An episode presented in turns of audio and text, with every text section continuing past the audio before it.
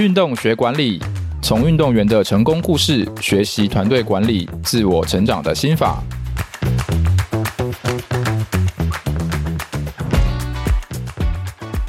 Hello，各位听众朋友，大家好，我是经理人月刊采访编辑卢廷熙。你现在收听的是《运动学管理》第十集。今天呢是一集特别节目。以往我们每一集都会采访一位知名的运动员。那这一集呢，是我来介绍一位经典运动员的故事，还有他背后成功的理由。他就是现役呢 NBA 里面最伟大的篮球员 LeBron James。那詹姆士呢，他曾经待过呃骑士队、热火队，还有湖人队。他是呢 NBA 史上第一个可以在三支不同球队都拿到总冠军的人。那他总共拿过了四次的总冠军，四次的。最有价值球员，而且他在二零一一年到二零一八年连续八年呢都打进了总决赛，所以他是 NBA 现在呃现役球员里面最厉害的选手。而而且不止这样子呢，他的就是商业也非常的成功。所以我们今天呢会有讲到一些是他在商场上成功的事情。那美国的媒体有统计说，NBA 全联盟呢收入排名前十名的人，那那个 LeBron James 呢是连续九年都是第一名。那他从二零二二年呢，富比士的报道是他的净资产就已经超过了十亿美元，也就是说他现在已经是一位亿万富翁。我们今天呢不只要讲他在球场上的成绩，还会分享他的一些个人想法啊、决策观啊。这本书呢，我们选的是《王者制造》。他的作者呢是一位美国的运动作家，也是记者。他在呃 ESPN 担任了运动作家，叫做布莱恩温德霍斯特。那其实他从一九九九年就已经开始在 LeBron James 身边追踪，也就是说，他等于是跑运动线，那他可能很常会接触他，会采访他，听他讲话，所以他有很多嗯书里面会有很多他的一些呃分享。这样，那其实篮球场外的 LeBron James 呢，他的生意眼光是。非常精准。我们在书里面会看到很多，他什么时候知道做哪一件事情，然后怎么决定，他都弄得一清二楚。所以有一些技巧跟技术，我觉得是大家可以来学习他的一些个人特质。当然，我们可能不一定像他那么厉害，可以在商业上很成功。可是至少我觉得个人特质方面是我们可以大家来一起学习的。好，我们讲到第一个事情呢是。他的洞察力是非常强、非常高，而且这个是在他小时候还没有进 NBA 之前就已经展现出来。那书里面讲到说，他那个时候才十八岁，然后他已经篮球打得非常好，所以有很多运动品牌都想要跟他签约，像比如说 Nike 啊、艾迪达，还有就是书里面的主角是 Reebok。Reebok 是最早跟就是 James 联系的人，而且那个时候。等于在呃 Nike、阿迪达其他的竞争厂商里面，他们都还没有那么早跟他联系的时候，Reebok 就已经把合约签好写好。然后那个时候，LeBron James 才十八岁，他拿到的合约是八位数的美元，也就是说超过一千万的美元。才十八岁，第一张合约这么大。那如果是你的话，你应该会马上签，还是说你会再想一下？那其实呢，书里面讲到说。呃，James 呢，他第一个看到这个合约，第一个想法，第一个念头是，那这个钱可以把妈妈的房租来缴掉，因为其实他们家以前小时候并不是属于非常富裕的家庭，所以他讲说，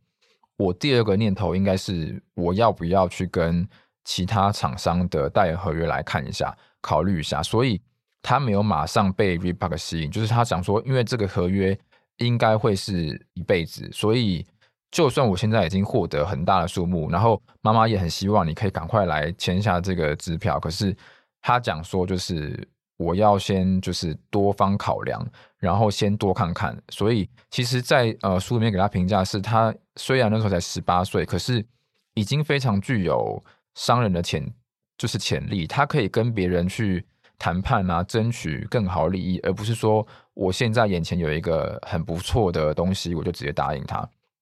所以他最后跟 Nike 签约，然后得到更好的合约。那这个也是他认为说他在人生里面做出一个最好的决策，因为就是他们合约到现在都已经保持非常的好。所以呃，James 他在书里面讲说，这个是他觉得最重要的事情之一。这样，这个是我们介绍他的第一个特质，就是洞察力。那其实第二个特质是跟球场上面比较相关，就是他的成熟还有冷静的态度。这个也是嗯，大家可以学习，以及还有自律。就是在二零一六年的总冠军赛的时候，他们是呃连续输了好几场，然后他们需要大逆转，就是呃第四场输了，然后五六七他们都要大逆转才会赢。那最后他们赢了嘛？因为他那时候就是在休息室跟其他的队友，那时候他是骑士队。跟其他队友讲说，就是我只有一个请求，我请你们帮助我一起赢下第五场。那如果赢下第五场之后，我会带领你们赢下第七场，就是最后一场生死关头。然后呢，他是最后甚至还讲说，就是就是发简讯给队友说，如果你们之中有人不相信我们可以赢的话，那请你不要上飞机，因为他们会赶场啊，有主场跟客场。所以他直接跟队友讲说：“你如果觉得你会输的话，你就不要来了。”意思就这样。所以这个是展现他的就是在面对绝境、面对落后的时候很冷静，而且又有很有领导风范的态度。那最后的时候，他们就逆转获胜。然后另外一个是，我觉得也是一个很棒的特质，是他的自律，就是他做事情是只要我保持某一个原则。我就会一直坚持下去，然后不会轻易打破我所在意的事情。就是例如讲说，呃，他就是非常注重保持身材，所以他是连续十几年都不会吃猪肉，因为他就可能觉得猪肉对他的身体不够好。所以有一次是有一个比较有趣的故事，是讲说，就是那时候打完比赛，然后大家都在更衣室里面去找东西吃，结果他看到了队友没吃完的披萨，然后他本来要吃。结果他吃的时候发现说：“哎，不行，这个披萨上面有猪肉。”所以他最后又把披萨放下，又没有吃到。所以这个自律呢，也可以让他的做每一件事情都是保持极大专注，而且呢，就是在训练的过程当中是可以有非常好的成绩。例如说，有一次他的队友是讲说，他们整个球队去呃做一个登山的有氧训练，然后因为那个有氧训练是难度很高，然后。大家练完之后，就是很多人都吐了，很多人都没有体力。然后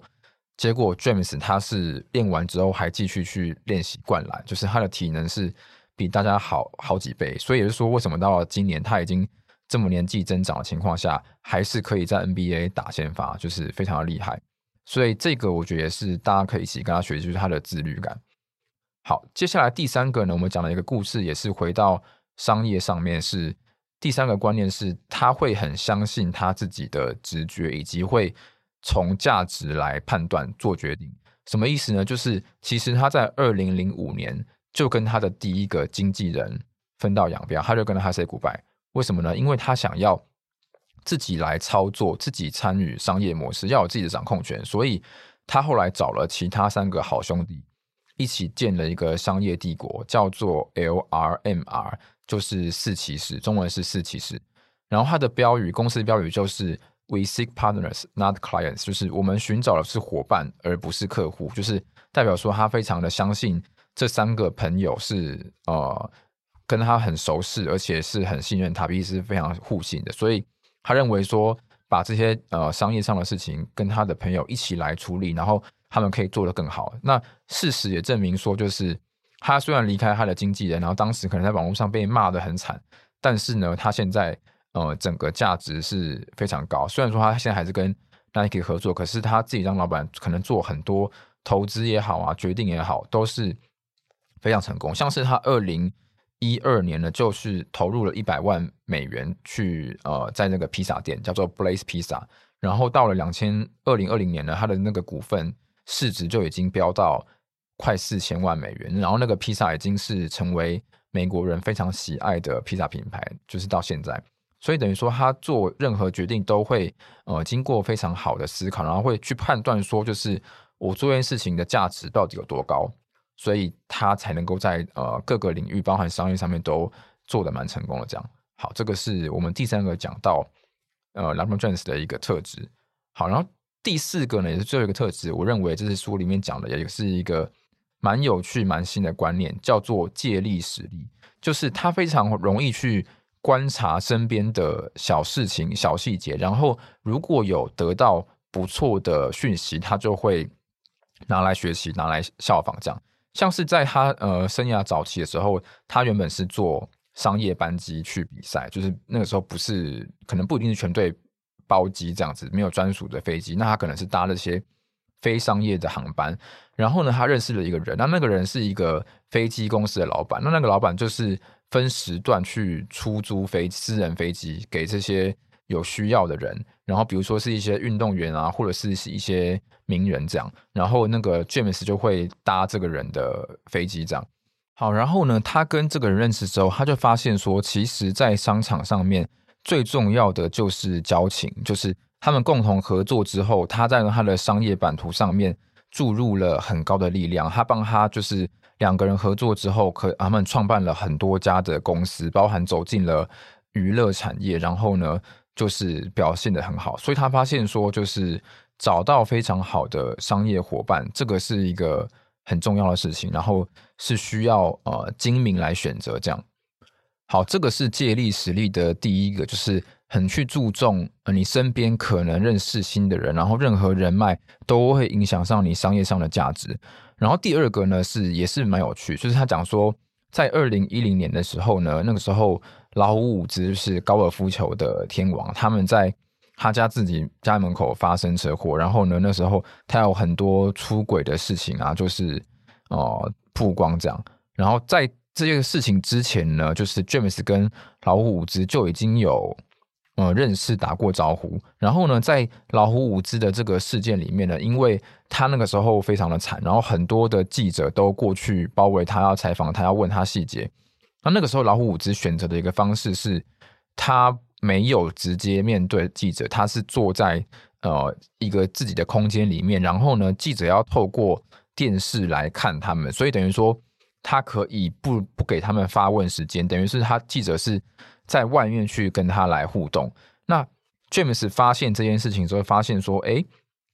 这个记者会是一个很不错的参考形式，就是大家必须要呃透过电视来听伍兹讲话，然后他道歉声明也是就是可以掌握这个动线这样。那 James 呢，把这个概念拿来自己的商业操作上面，他在二零一零年的时候呢，就推出了一个。他自己的电视的特别节目叫做《The Decision》，中文叫做《世纪决定》。然后，二零一零年的七月在 ESPN 播出。然后，他这个操作呢，就是呃，它是一个预录的节目，透过 ESPN 来发布。他讲说，就是透过这个节目告诉大家说，我要告别了七年的骑士队，然后我要加入了迈阿密热火队。等于说，他这个概念是从。五支的记者会里面转换过来，就是哎，我先自己做好一个决定，然后我不要让大家知道。那但是虽然说这个事件是，呃，最后是有一些负面，就是骑士队的老板就是指责 James 说，就是你这样子是比较呃自私啊、无情啊这样。然后等于说那个这个事件最后是一度让他的形象不是很好，可是最后他在热火队还是成功的展现他的影响力，然后重新去。包装自己的名声，然后最后还是把他的名声啊、拿回来。就是他之后在转队的时候，就是改用发表公开信的方式，而不是这么高调使用这种就是预录节目的方式来跟大家互动。这样，所以说从一开始是 The Decision 的开始，然后到最后他比较用低调的方式来通知大家的时候，其实我们可以看到说他的心境转换也是有蛮大的成长。好，最后我们来跟大家总结一下，就是这本书提到了很多 James 的个人特质，然后可以值得大家来学习，包含是他的洞察力、他的成熟跟冷静的特质，还有他的自律，以及说他知道说他哪做哪一件事情是比较有价值的，然后不要那么容易那么的冲动。包含说他在拍这个节目的时候，最后有得到一些学习跟体会，最后也成长。那他现在在商场方面还是非常的成功。好。那其实我们最后可以讲一句是 James 他曾经讲过的话是，他说我不能够只当做一位杰出篮球员，因为这条路真的太窄了。如果我的篮球生涯结束的话，未来还有五十年的人生道路要走，所以呢，我必须要趁年轻的时候去找到比较新的一个出路。这是 James 他给大家的一些鼓励跟建议。这样好，那我们希望这次的节目呢，可以让大家来学习一下，说，诶，世界上很知名的运动员，他为什么可以在球场上面很成功，在商场上面也很棒，然后成为就是亿万富翁？那其实背后是有很多比较值得学习的事情。好，那以上呢就是今天的运动学管理。如果你喜欢我们的节目的话呢，也可以留言给我们，之后会有更多精彩运动员的故事喽。好，大家拜拜。